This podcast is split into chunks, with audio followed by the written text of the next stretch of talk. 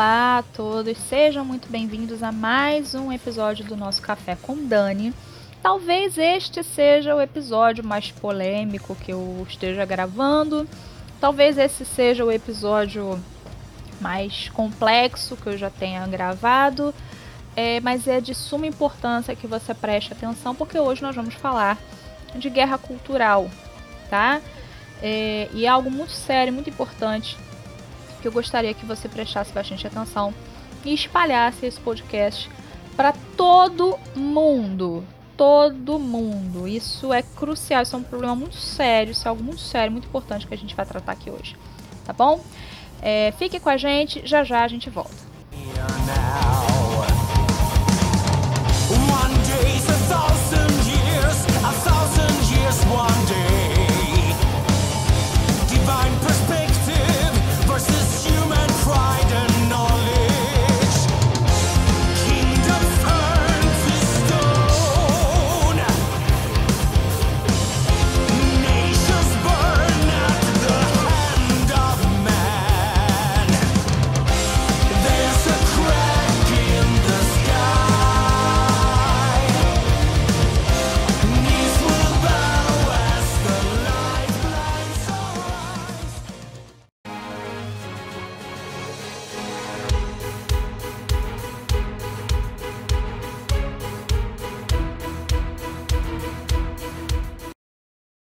Bem, estamos de volta com o nosso Café com Dano. Já vou adiantando que talvez esse, este é, seja um episódio um pouco comprido, tá? Mas eu peço que você tenha um pouco de paciência e preste bastante atenção no que a gente vai tratar hoje. Hoje a gente vai falar de guerra cultural, tá? Qual é a importância da direita ocupar espaço nessa guerra cultural? O que a gente não tem visto, né? A gente tem tido muita dificuldade com isso, é, em dar espaço para pessoas é, de diversos meios é, conseguirem ocupar seus espaços. A galera da direita tem um, uma, um, uma péssima mania de pensar que o lugar de atuação tem que ser como político. Ah, eu tenho que me candidatar, eu tenho que ser vereador, deputado, senador, ministro, secretário, assessor, o caramba, quatro. Não. Por incrível que pareça, isso não é o mais importante. Ocupar estes espaços não é o mais importante, embora seja muito importante, mas não é o mais importante porque não é o espaço que influencia diretamente a mentalidade das pessoas, tá? As leis, elas fazem com que a pessoa tenha que obedecer, mas a parte cultural não. A pessoa é atraída para aquilo ali. Vocês estão entendendo agora qual é a importância de nós ocuparmos espaço na guerra cultural? Eu vou ler aqui alguns artigos, falar algumas coisas, eu peço, eu peço que vocês prestem bastante atenção. É, tem um artigo aqui é, de uma página chamada Momentum Saga. E o artigo, é, o nome do artigo é Política e Cultura Nerd. É um artigo que no finalzinho dele ele faz uma apologia assim, meio que para esquerda e tudo, mas ele fala umas coisas aqui que eu gostaria muito de dividir com vocês. Tá bom? É, Principalmente com você, querido, querida, que pensa assim: ah, eu só quero me candidatar, eu, eu, eu não acho que seja importante a gente fazer quadrinho, eu não acho que seja importante a gente fazer música, eu não acho que seja importante a gente atuar, isso aí é coisa pra esquerda, que não sei o que, ó, contei. Não é bem assim que a banda toca, vamos prestar atenção. Esse artigo aqui, ele, eu vou ler só alguns pedaços, porque é um artigo longo, bem, bem complicado. Então eu vou ler apenas alguns trechos para que você preste atenção, tá? É, na mensagem, tá? Lembrando, esse artigo aqui não é um artigo de direita. Não é um artigo de direita, tá? Eu peço que você preste atenção mais ainda, porque ele não é um artigo de direita, tá? Não é um artigo de direita e é um artigo que fala para as pessoas se conscientizarem. Preste atenção. Não se engane achando que política nada tem a ver com você. Não reclame, vocês estão politizando o meu entretenimento, quando na verdade ele sempre foi político. Tem mentira aí? Não, não tem mentira. Não tem mentira nisso. O entretenimento, ele sempre teve algum viés político de algum lugar, de alguma maneira. Sempre teve. A indústria de Hollywood é um exemplo disso. Ela tem o seu viés político, que é um viés anticristão, é um viés, é, enfim, que abaixa o homem e, e, coloca a mulher numa posição de que ela não precisa de homem, né? O feminismo, né? É, coloca super-heróis no lugar de Jesus, por exemplo, Superman. Que isso, você tá louca? Não, o Superman, quando ele foi criado, ele foi criado neste sentido.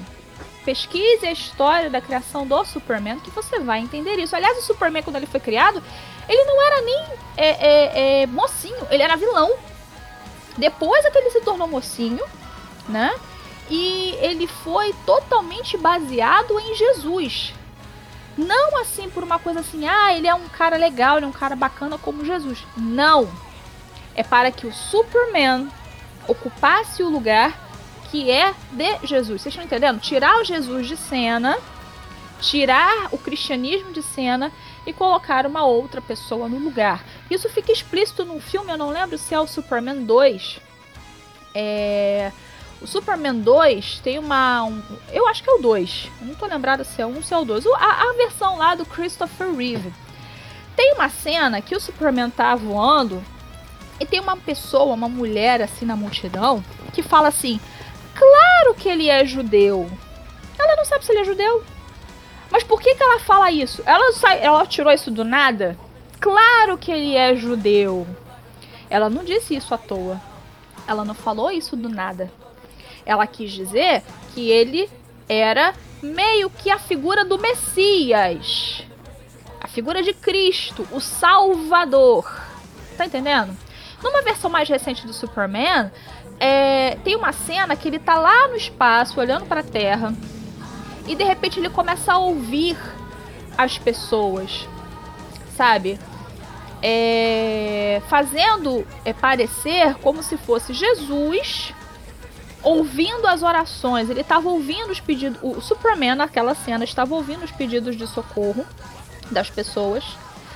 E ele se mexe e desce para a terra para poder socorrer as pessoas, né? Não seria assim uma alusão, tipo, ah, Jesus não me socorre, mas o Superman me socorreria. Se eu tivesse um super-herói, me socorreria, porque Jesus não me socorre. Quer dizer, tirar o cristianismo e colocar outra coisa no seu lugar. Isso são mensagens subliminares que vão passando é, nos, nesses produtos que vêm pra gente e a gente não presta atenção nisso. A gente não presta atenção. A gente só vê aquilo puramente como entretenimento. Ah, que legal, que bacana. Ó, oh, Superman, legal, eu gosto, é meu preferido e tal. Só que a gente não consegue ver a mensagem subliminar que se passa por detrás daquilo. Tá dando pra entender? Eu vou continuar aqui lendo é, esse artigo. Todos os filmes são políticos. Todos os livros são políticos. Todas as séries de TV são políticas. Você é um ser político. Quem vai dirigir o filme, o roteiro, a forma como sua personagem feminina se veste, a cor e a orientação sexual do seu protagonista, o interesse romântico, quem vai salvar a galáxia, quem vai destruir a Estrela da Morte, quem vai combater o Dominion, quem vai liderar a revolução que vai derrubar a capital, quem ameaça Wakanda, tudo é pautado numa decisão política. Pior de tudo é que essa pessoa tá certa. Sabe o que é pior? Essa pessoa tá certa. Não existe nada que não tenha viés político. Não existe nada que não tenha um viés político. Geralmente o viés político é de lacração, 98%. É muito raro você encontrar algo que tenha um perfil mais conservador. É muito raro, é raríssimo, é raríssimo né? Raríssimo encontrar. Geralmente é lacração, né? Geralmente é lacração. E o que essa pessoa falou é certo. É, tudo é feito com base nisso. Vamos pegar um outro exemplo aqui. A versão nova do 007. Que, é zero, que o 007 se aposenta, né? O, aquele menino Craig, né? Esqueci o nome dele. Ai, meu Deus. Deu branco, desculpa. É, e entra no lugar dele uma mulher negra entendeu? É justamente para causar mesmo. Eles não botaram a menina lá porque eles acharam ela bonita e tal, tal, tal. Não, botaram porque ela é negra. Só por isso. É, não botaram a menina lá pra atuar porque ela é bonita, porque ela é capaz, nada disso.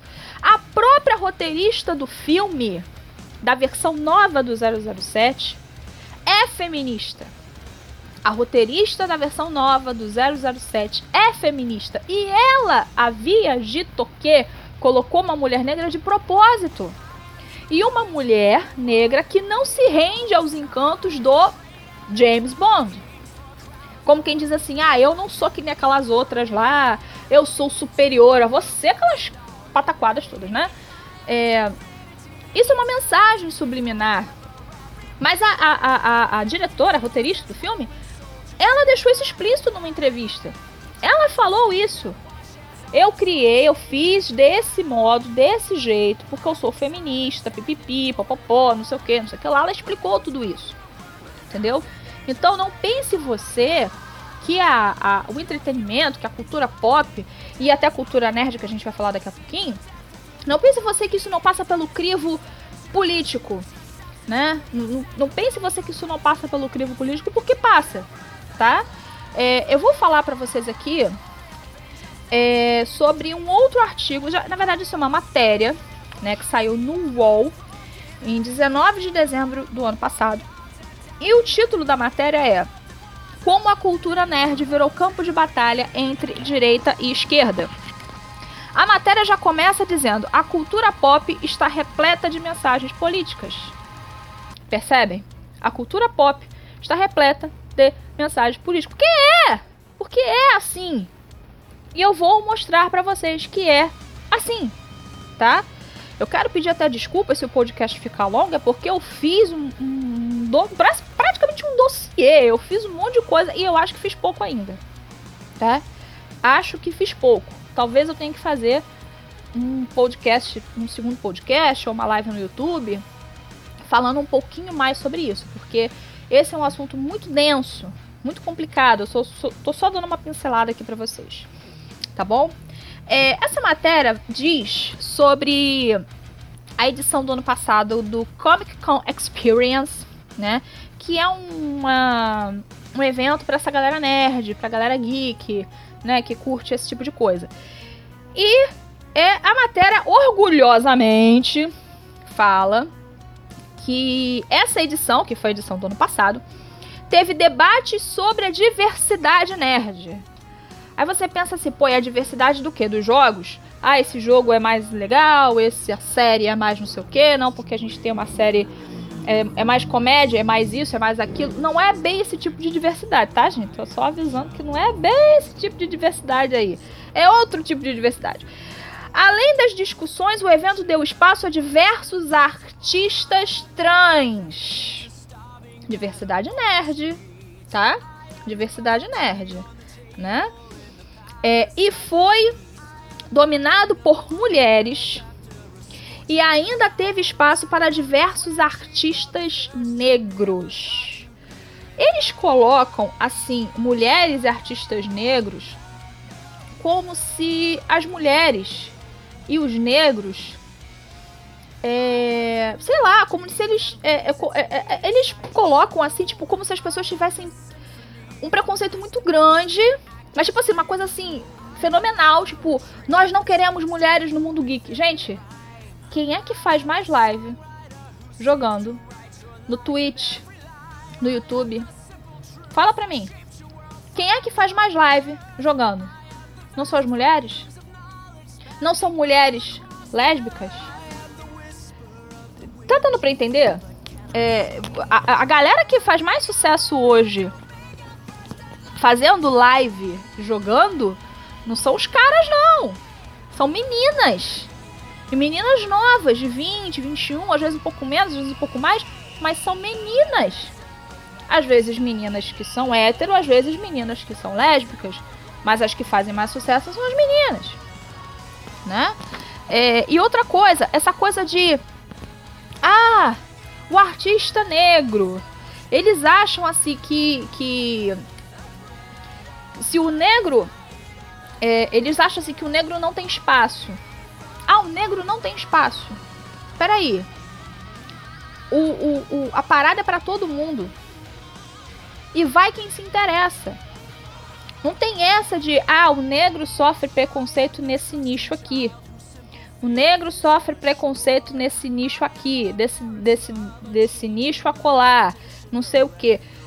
Eu quero, eu quero saber quais pessoas negras que realmente se interessam por esse tipo de coisa. Às vezes o cara se interessa por outra coisa. Geralmente, geralmente você, você olhando assim, o que, que a galera negra se interessa? Basquete, rap, é, hip hop, é, esse tipo de coisa. Existem negros que gostam de outras coisas.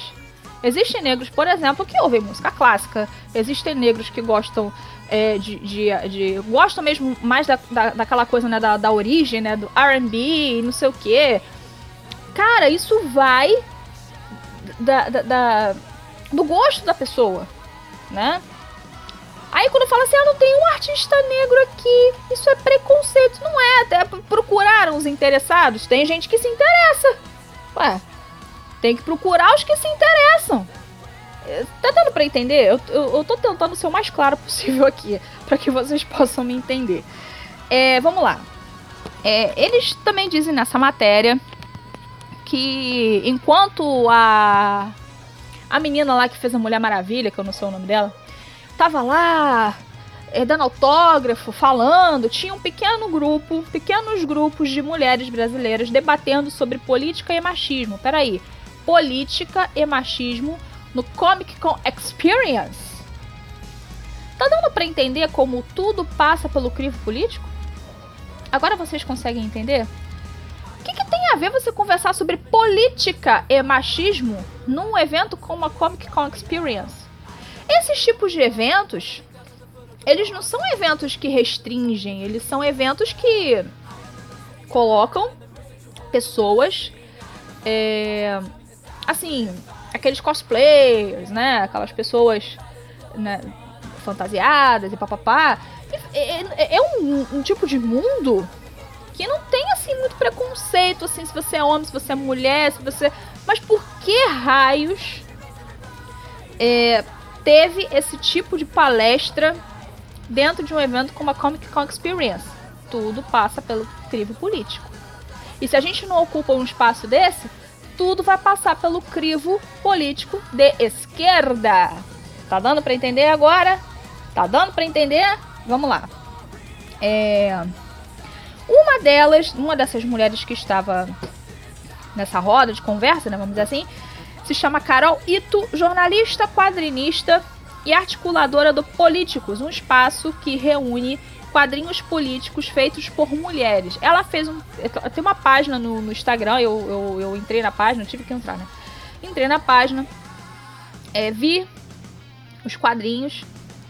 É, é, feitos apenas por mulheres, quadrinhos com cunho político. Quer dizer, ela juntou a arte com a política. Tá dando pra entender? Gente, guerra cultural. Vocês estão entendendo? Ah, não, eu vou só me candidatar. Eu quero ser deputado federal. Beleza. Você vai obrigar todo mundo a seguir as suas leis, mas você vai tentar mudar a mentalidade das pessoas? Você só consegue mudar a mentalidade das pessoas através da cultura, criatura de Deus. Não é através de lei, não, pessoa linda. Entende o que eu tô querendo dizer, por favor? Entende. É muito melhor, às vezes, você ficar fora da política fazendo o seu trabalho do que dentro. Dentro você vai ficar extremamente engessado, não vai poder fazer tudo o que você quiser. Porque tem uma cacetada de lei, tem STF, tem não sei mais quem, todo mundo. Todo mundo que vai se juntar contra você. Não é que eu não estou fazendo com o Bolsonaro? O Bolsonaro é presidente da República. Coitado do homem. Ele não consegue governar. Tá difícil, porque o STF fica o tempo todo em cima dele. Agora é o TSE que quer caçar a chapa. Pô, pelo amor de Deus. Imagina se o Bolsonaro, nosso capitão, presidente da república, ele não tá conseguindo governar? Imagine você, você fica com essas, você fica com essas ilusões. Ai não, eu vou combater na política. Para de pensar assim, cara. Para de pensar assim. Talvez você seja muito mais útil fora do que dentro. Veja aquilo que você tem de melhor e faça. O que, que você tem de melhor? Você sabe escrever poesia? É um negócio. É, eu quase não vejo mais ninguém escrevendo poesia, né? é, Essa galera da esquerda, eles adoram esse tipo de coisa. Eles agem assim. Escreve poesia, poema, faz, acontece, aqueles textos, não sei o quê. Por que, que você não escreve também, meu caro? Cria um blog, cria um site, sei lá, posta no Twitter, no, no, no Instagram. Sei lá. Ah, o, o que eu gosto mais de fazer é desenhar. Então vai! Faz os quadrinhos. A gente tem aí o Destro, que é um cara que faz quadrinhos é, de direita. Eu sei que existem muito mais pessoas na direita que sabem desenhar, que sabem fazer quadrinho. Bota pra frente, cara. Faz os quadrinhos, posta no Instagram, faz página. A gente compartilha, a gente ajuda. Se você tem alguma, se você tem esse tipo de coisa dentro de você, cria, faz. Sei fazer música. Sabe o que você tem que fazer? Faz música patriota, faz música é, é pró-Brasil. Aquela mãe do Cazuza, ela ficou muito chateadinha, a dona. A dona Coisinha, que eu esqueci o nome dela, Lucinha.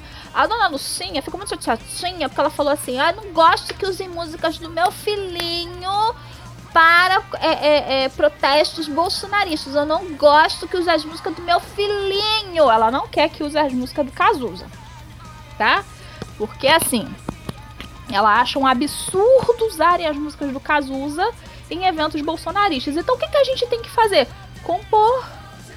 É isso mesmo, a gente tem que fazer música. E o que mais tem na direita é gente que mexe com música. O que mais tem na direita é um sabe compor, outro sabe tocar uma guitarra, um sabe fazer não sei o que. Junta a galera, faz. Primeiro protesto que tiver, ó, gente, a gente quer cantar a nossa música aqui. A nossa música já tá no Spotify, a gente postou não sei aonde. Ó, clica lá, olha lá no YouTube. Vamos viralizar, não sei o que, não sei o que. É isso que a gente tem que fazer. Nós temos que ocupar espaços na cultura. A gente não pode só ficar o tempo todo cobrando Bolsonaro. A gente não pode ficar o tempo todo cobrando dos ministros. Tudo bem, a gente tem que cobrar. Mas não é o tempo todo. A gente também tem que fazer a nossa parte. E por incrível que pareça, a parte mais importante está conosco. Por incrível que pareça, a parte mais importante está conosco.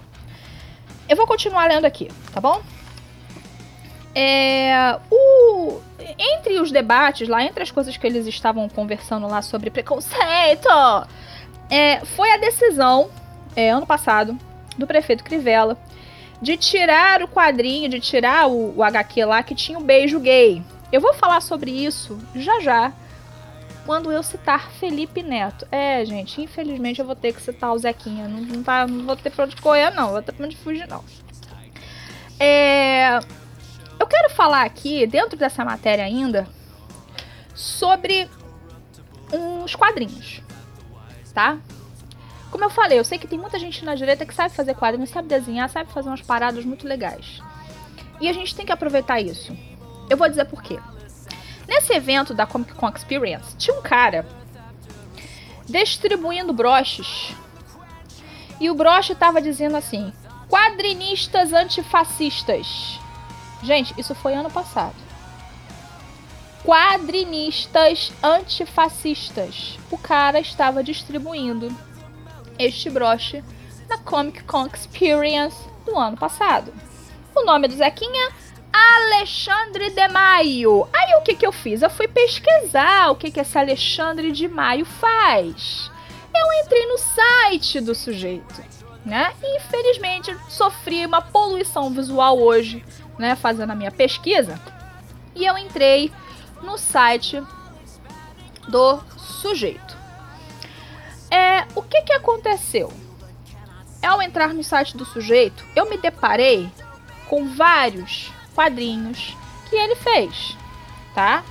E ele só faz quadrinhos políticos, tá bom? Ele só faz quadrinhos políticos. Sabe para quem que ele faz quadrinho?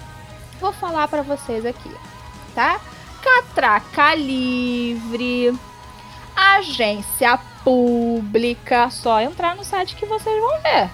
Greenpeace, Revista Playboy. Aliás, esse da revista Playboy é gritante, porque ele fala de poliamor. E é um diálogo assim, é, é, é terrível, né? Esse, esse quadrinho de poliamor que ele fez para a revista Playboy. É, é, é, é, nojento. É nojento. ele faz quadrinho para a Folha de São Paulo. aqui, agência pública já foi, editora Planeta, Catraca Livre, Veja. Tem vários pro Catraca Livre aqui, vários. Itaú Cultural. Itaú Cultural.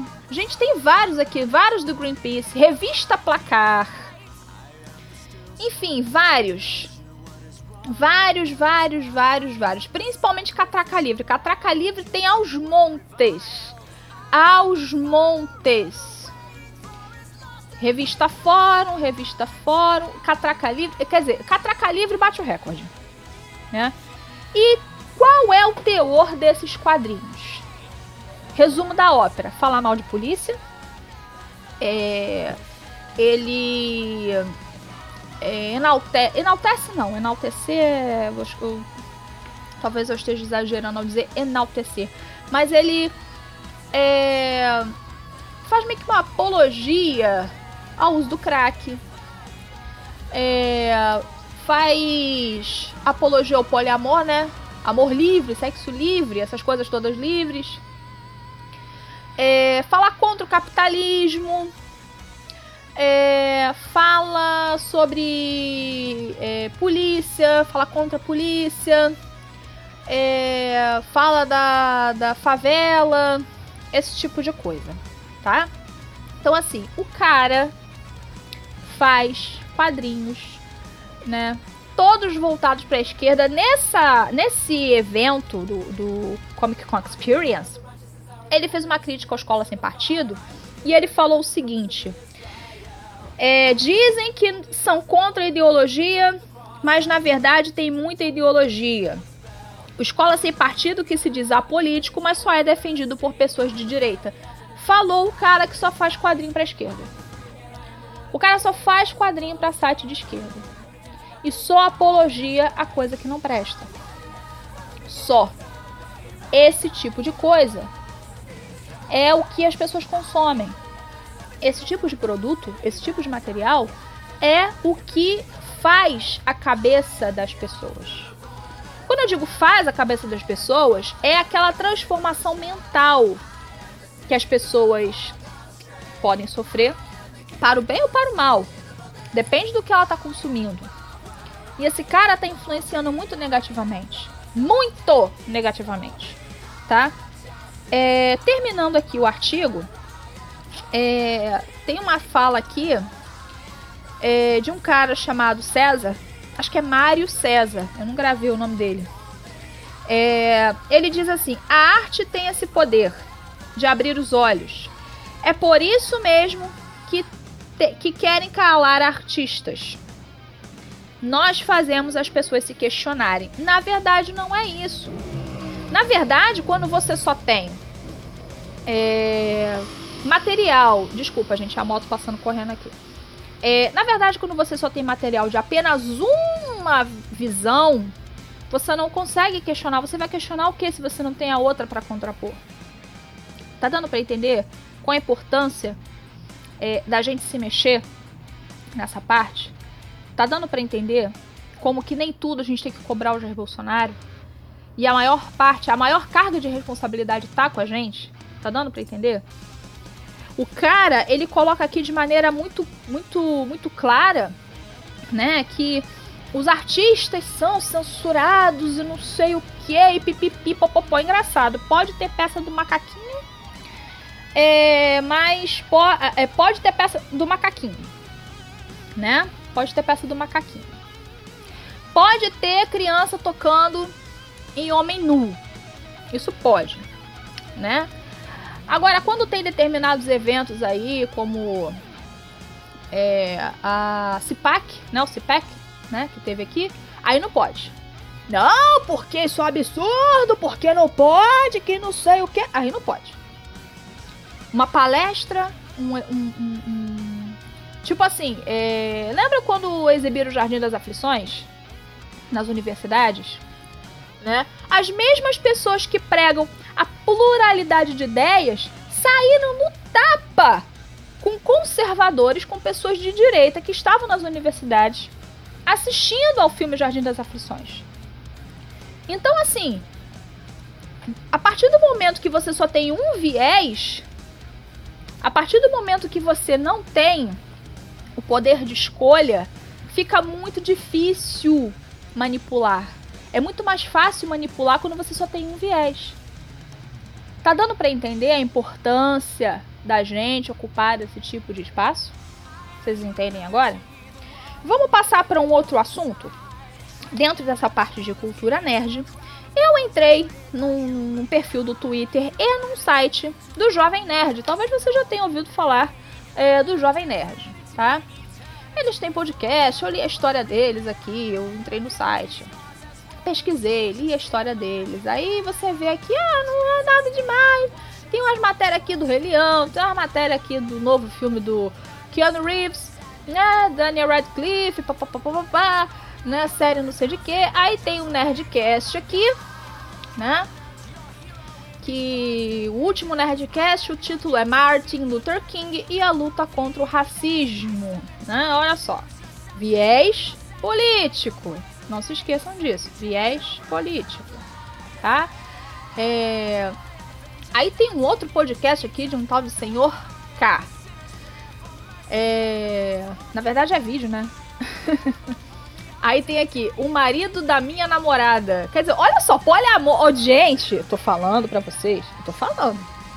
Aí tem aqui o. Tem também o Nerdologia. Nerdologia eu já tinha ouvido falar. É... Aí eu me deparei com um... uma propaganda de um canal chamado Sociedade da Virtude me deparei com esta propaganda. Eu cliquei nesta propaganda, falei, tem alguma coisa de errado aqui nesse negócio. Eu vou olhar. Entrei no canal Sociedade da Virtude e aí eu me deparo com uma drag queen. Bem na capa do canal do YouTube.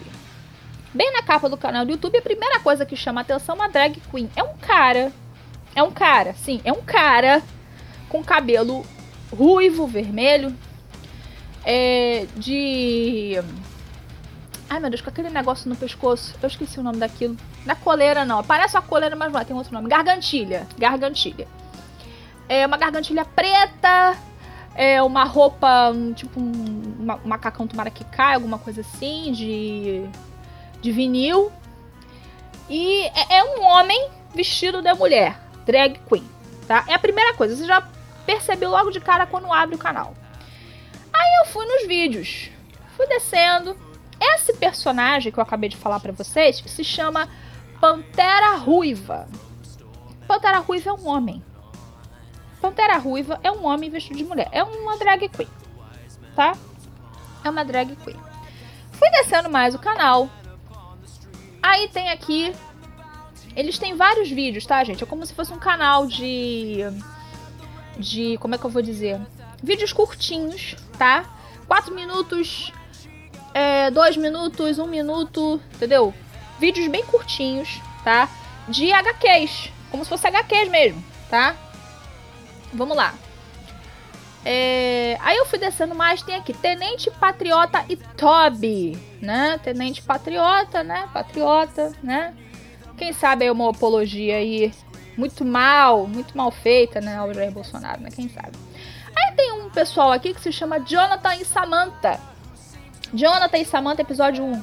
Jonathan e Samantha versus Jesus. Eu não assisti. É, não sei o conteúdo desse, desse vídeo, tá? Mas talvez não seja algo muito ruim. Ou talvez não seja algo muito bom, desculpa.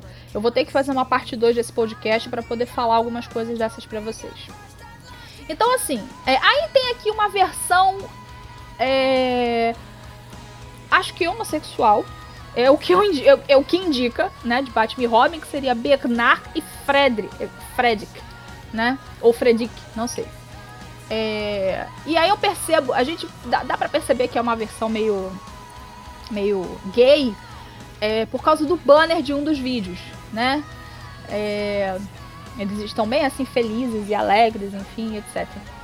E assim, é, é o canal atrelado ao site Jovem Nerd, né? O que eu tô tentando dizer é o seguinte: a galera entra no site para ver uma coisa, aí clica nesse negócio aqui, mas que raio, que propaganda bonitinha, que banner maravilhoso. Aí entra no, na, nesse, nesse canal e se depara com esses vídeos e começa a assistir essas coisas e começa a ser influenciado por essas coisas, tá? Começa a ser influenciado por essas coisas, tá? É, vamos lá. O que que acontece? Como que o, o, o influencer, né? O, o, influencer, youtuber, twitteiro, etc, etc, etc. Ele tem um papel muito importante, por incrível que pareça, tá? E eu vou deixar com vocês a fala dele.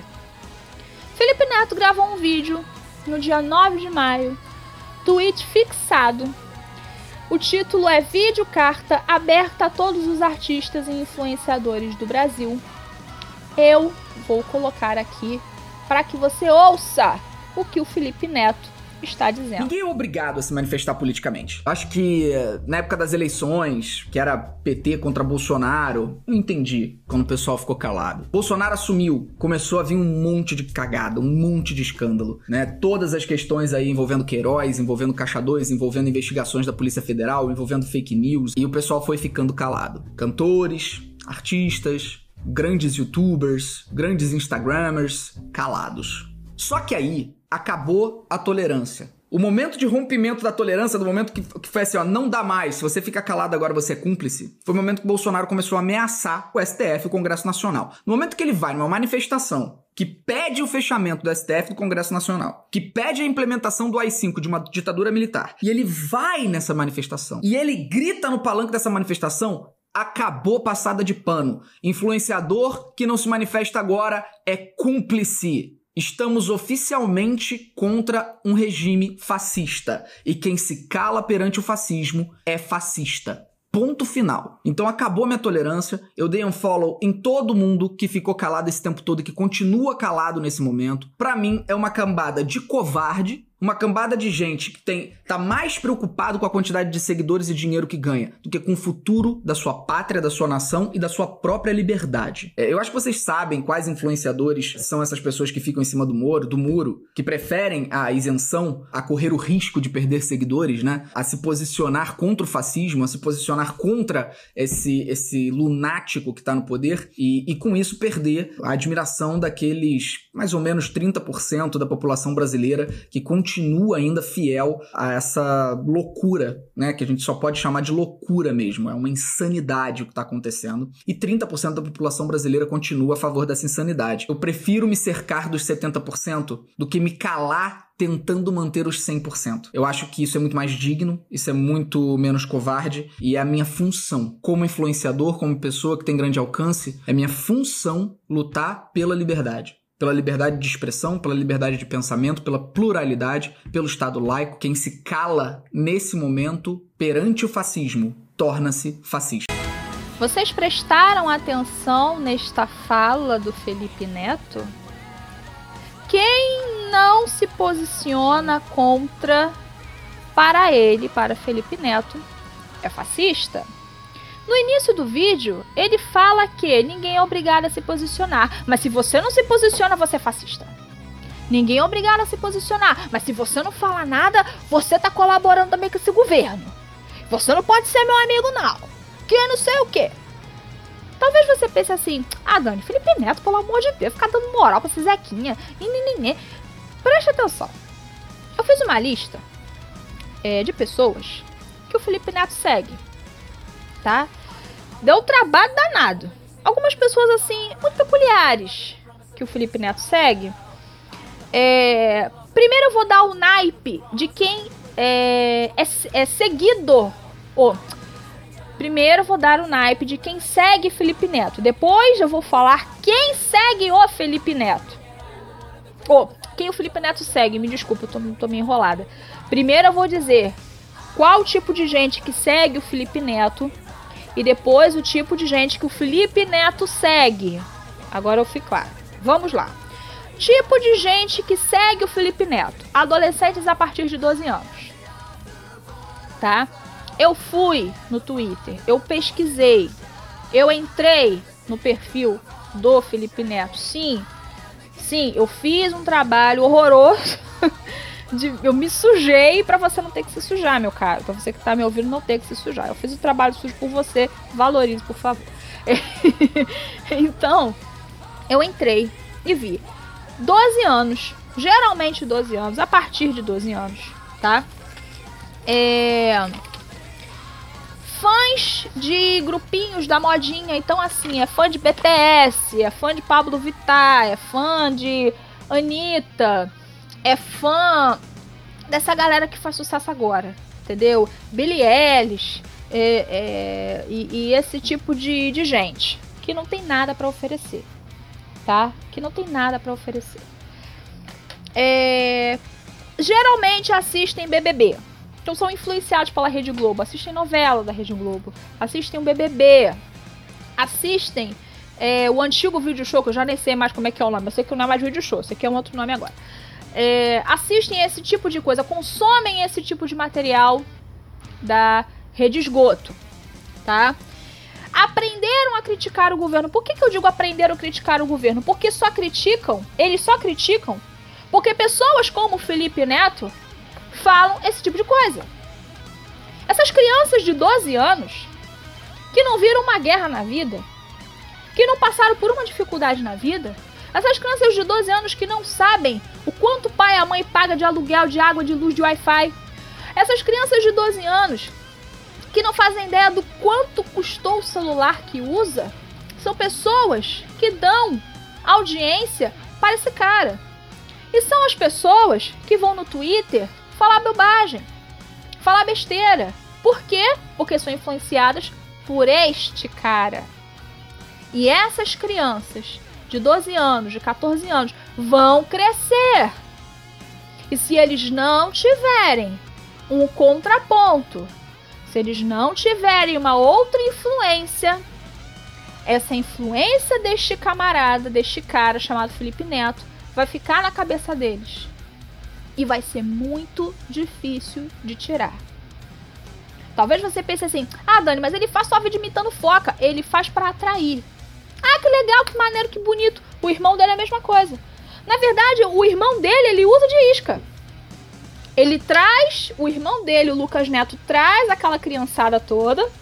Ele faz aquela zoeira lá com as crianças. Daqui a pouco, lógico, nos vídeos relacionados vai aparecer quem? Felipe Neto. Aí a criança de 12, 13, 14 anos entra no vídeo do Felipe Neto e vê ele falando mal do Bolsonaro, vê ele chamando o Bolsonaro de fascista e a criança nem faz ideia do que, que é isso. E ele pensa assim: não, esse menino tá certo porque ele é irmão do Lucas Neto. E o Lucas Neto não mentiria para mim. Tá dando para entender como é que funciona a coisa? Como é que essa teia funciona? Tá dando para entender como é que funciona esse negócio? Como é que funciona esse mecanismo? O Lucas Neto atrai as crianças e o Felipe Neto doutrina. Doutrina com a política. A gente sabe que nem sempre o Felipe Neto foi assim. Há uns 5, 7 anos atrás, o Felipe Neto não era assim. Ele era outro. E eu vou provar isso para vocês. Eu vou voltar naquele assunto do livro, do quadrinho, que foi tirado de circulação na Bienal do Livro pelo prefeito do Rio de Janeiro. Eu vou voltar nesse assunto já já, tá? É, então, o tipo de pessoa que segue o Felipe Neto, adolescentes a partir de 12 anos, fãs de grupo de modinha, é, geralmente assistem BBB, Globo, esse tipo de coisa. É, aprender a criticar o governo por causa de pessoas como o Felipe Neto, porque seguem ele, não querem saber de pai e de mãe, querem saber desse cara, tá? E alguns até, alguns se dizem de esquerda. Alguns colocam no próprio perfil. Às vezes nem sabe. Às vezes, às vezes, adolescente de 14, 15, 16 anos que nem sabe o que é isso. Mas coloca lá no perfil que é de esquerda. Por quê? Porque é bonitinho. Ah, é bonitinho ser de esquerda. Ah, é bonitinho, porque a esquerda. Aí na cabeça dessa, dessa criançada, a esquerda é contra o fascismo. A esquerda é contra não sei o quê. Por quê? Porque não tem ninguém para chegar e dar o contraponto. Não tem ninguém para chegar e falar na mesma língua. Para esse tipo de gente, desculpa, eu amo o professor Olavo, mas para esse tipo de gente não dá para você chegar com o livro do professor Olavo, não dá. Não dá. Lembrem-se do que o apóstolo Paulo fala: Me fiz de tolo para ganhar os tolos. A gente tem que se fazer assim, entender para os diversos públicos que a gente tem. Por isso que é importante a gente se engajar nessa guerra cultural. Se você sabe fazer alguma coisa que vai influenciar na cultura, faça, não se omita, não cruze os braços, porque senão pessoas como Felipe Neto vão influenciar os adolescentes que daqui a dois, três anos vão votar. A criançada que o Felipe Neto está influenciando hoje vai votar em 2022. Vocês estão entendendo? A galera adolescente vai votar esse ano ainda. A galera adolescente que o Felipe Neto influencia vai votar esse ano 2020. 2020 vai ter eleição. Você pensa que o Maia vai deixar passar? Ele quer eleição, filhinho. Ele quer eleição. Vou falar aqui para vocês agora quais perfis o Felipe Neto segue. E eu vou explicar por que, que eu tô dizendo isso. Ah, Dani, o que, que tem a ver os perfis que o Felipe Neto segue? É muito simples. É uma teia. Eu não tô dizendo aqui que é gabinete do ódio, nada disso. Não é isso que eu estou dizendo. O que eu tô dizendo é, um influencia o outro. O Felipe Neto consegue influenciar outras pessoas. Ele consegue influenciar outras pessoas. E isso é uma coisa que vai, é, é, vai crescendo. É uma rede de apoio que vai crescendo. Tá? Por exemplo, sabe quem o Felipe Neto segue? O Renan da Penha. O Renan da Penha que não fique nas minhas palavras, entre no Twitter e veja. O Felipe Neto segue o Renan da Penha. Felipe Neto segue o Renan da Penha. Felipe Neto segue Gregório do Vivier, Edgar Piccoli, Bárbara Gância, Gancia, não sei como é que se fala isso. Felipe Neto segue Eduardo Suplicy. Felipe Neto segue Eduardo Suplicy. Felipe Neto segue o Atila Yamarindo, ou Atila Tamarindo. Ele segue esse cara. O Felipe Neto não segue um cientista, só segue esse cara. Atila Yamarindo. Felipe Neto segue Jean Willis. Ah, Dani, Jean Willis. Não, Jean Willis. Tá? Felipe Neto segue a Greta. Felipe Neto segue quase todo mundo do PSOL. Felipe Neto segue o Chico Alencar. Fernanda Melquino, Melchiona, Luciana Genro, Felipe Bolos, Felipe Neto segue Manuela Dávila. Felipe Neto segue Manuela Dávila. Felipe Neto segue o perfil da Uni, União Nacional dos Estudantes, que é totalmente contra o ministro Abraham Weitraub. O Felipe Neto segue Ciro Gomes. Ciro Gomes e segue Eduardo Paes. Quem é que está liderando as pesquisas para a Prefeitura do Rio? Eduardo Paes. E o Felipe Neto segue Eduardo Paes. Eduardo Paes. Lembra que esse ano vai ter eleição e os adolescentes que gostam do Felipe Neto serão influenciados por ele. Pensem direitinho nisso. Felipe Neto segue Marcelo Freixo, Maria do Rosário, Tati Quebra Barraco, Marcelo D2. Aquele que tirou a foto com aqueles dois sacos de maconha, né? Aquele cara, né? Que falou mal da cloroquina, ah, cloroquina, não sei o quê, mas tirou a foto lá com os dois sacos de maconha. É, o Felipe Neto segue o Marcos Mion. E o Marcos Mion, de todos, foi o que mais me chocou, e eu vou dizer por quê. Marcos Mion é pai de família, pai de três filhos e um deles autista. Então, é, o Marcos Mion, de todos, de todos que eu vi aqui que saem no Felipe Neto, foi o que mais me chocou. Quando o Felipe Neto esteve no Roda Viva, há um tempo atrás aí, pouco tempo, né? Quando o Felipe Neto esteve no Roda Viva, o Marcos Mion fez o seguinte tweet. Prestem atenção. Goste dele ou não, concorde com ele ou não, é inegável que Felipe Neto é o mais eloquente de sua geração. Não consigo pensar em outro youtuber que poderia estar ali num ambiente tão desafiador, num ambiente tão desafiador, como filósofo, eu posso falar.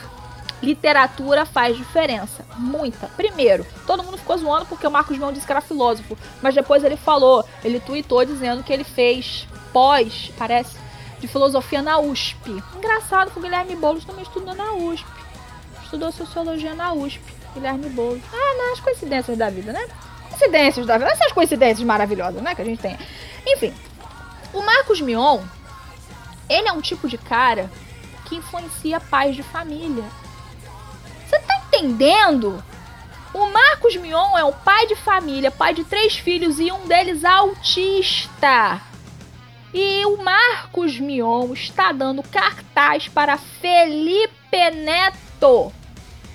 Imagina outras pessoas que não têm esse discernimento. Outros pais de família que não têm esse discernimento. E que vem uma pessoa como o Marcos Mion falando bem do Felipe Neto. Falando que o Felipe Neto se deu bem. Falando que o Felipe Neto falou bem. O cara vai acreditar, mas não é porque ele viu o debate, não é porque ele viu o vídeo, é porque ele acredita no Marcos Mion. Porque o Marcos Mion é um cara que tem credibilidade. Gente, a coisa é séria. É muito séria, tá? A coisa é muito séria. É, para fechar este podcast que já está longo, eu quero trazer aqui para vocês é, como que o Felipe Neto era antes e como o Felipe Neto tá agora, né? É, o Felipe Neto, ele fazia uns vídeos há uns sete anos atrás é, de uma série que ele criou no canal dele chamada Não Faz Sentido. E eram vídeos até bons, por incrível que pareça. Eram vídeos bons, né? Eram vídeos interessantes. Por exemplo, é, ele tem um vídeo que ele fala dos 50 tons de cinza, tá? é, opinião dele sobre os 50 tons de cinza. Que foi a pior merda que eu já li em toda a minha vida. É, pois é, foi isso mesmo que você ouviu. O Felipe Neto disse isso dos 50 tons de cinza. Quando você ouve isso, você pensa, caraca, ele falou isso mesmo? É sério? É, ele falou isso mesmo. É, o Felipe Neto ele fez uma crítica a esse livro muito mais uma vez, a gente tem uma autora pegando todas as inseguranças femininas e colocando numa mesma personagem, para você criar identificação com todas as mulheres. Engraçado, talvez se 50 Tons de Cinza fosse publicado hoje, ele não falaria isso. Muito provavelmente ele não falaria isso se o livro fosse publicado hoje. Muito provavelmente ele falaria bem. Muito provavelmente ele falaria assim: olha que legal, o livro abrange todos os tipos de mulheres. Isso é legal, isso é maneira inclusão né? É, é, abrange inclusive as mulheres trans, aí vai falar assim, né? As mulheres trans, as mulheres cis, as mulheres isso, as mulheres aquilo, não sei o que, não sei o que lá. É... Mas esse final é o que eu quero que vocês prestem atenção. E o mais incrível é que o livro tá na porra da primeira prateleira de todas as livrarias do Brasil. Qualquer adolescente e pré-adolescente pode comprar uma porra de uma história que define treinamento de cu como uma coisa legal e romântica. Porque isso é um livro pornô, tá? Eu só tô falando das partes. E um monte de criança comprando livro, um monte de pré-adolescente lendo livro. Felipe Neto criticou o fato de 50 tons de cinza, que ele mesmo disse é um livro pornô, ele criticou o fato disso estar acessível a crianças. Ele achou um absurdo. Ele disse que isso não deveria ter, ter fácil acesso às crianças. Felipe Neto disse isso. Mas como que o Felipe Neto se comportou ano passado? Quando o prefeito Crivella tirou os livros da Bienal, e ele não tirou por censura, ele tirou porque o material não dizia, não tinha a classificação etária e tinha um beijo gay e não tinha classificação etária nenhuma no material. Por isso que o material foi retirado. O que, que o Felipe Neto fez? Comprou um monte daqueles quadrinhos, daquele gibi e distribuiu de graça para crianças. Ele fez exatamente o contrário do que ele pregava sete anos atrás. Ele fez exatamente o contrário do que ele pregava há sete anos atrás. Felipe Neto se tornou um lacrador. Felipe Neto se tornou uma pessoa que está influenciando sim a cultura pop, a cultura geek, a cultura que seja, e é muito perigoso não ter ninguém para fazer este contraponto. É muito perigoso. É exatamente nesse ponto que nós temos que mexer. Exatamente nesse ponto. Vamos parar de ficar brigando no Twitter. Vamos parar de ficar falando de A, B, C. Vamos parar de ficar falando de fulano, fulano, fulano. Vamos nos mexer nisso. Eu sei que tá meio tarde, né? Tá meio em cima do lance. A gente tá nos 47 do segundo tempo, mas ainda dá tempo. Ainda dá tempo da gente fazer alguma coisa. Não coloquem toda a carga de responsabilidade em cima do Bolsonaro a maior carga de responsabilidade é nossa.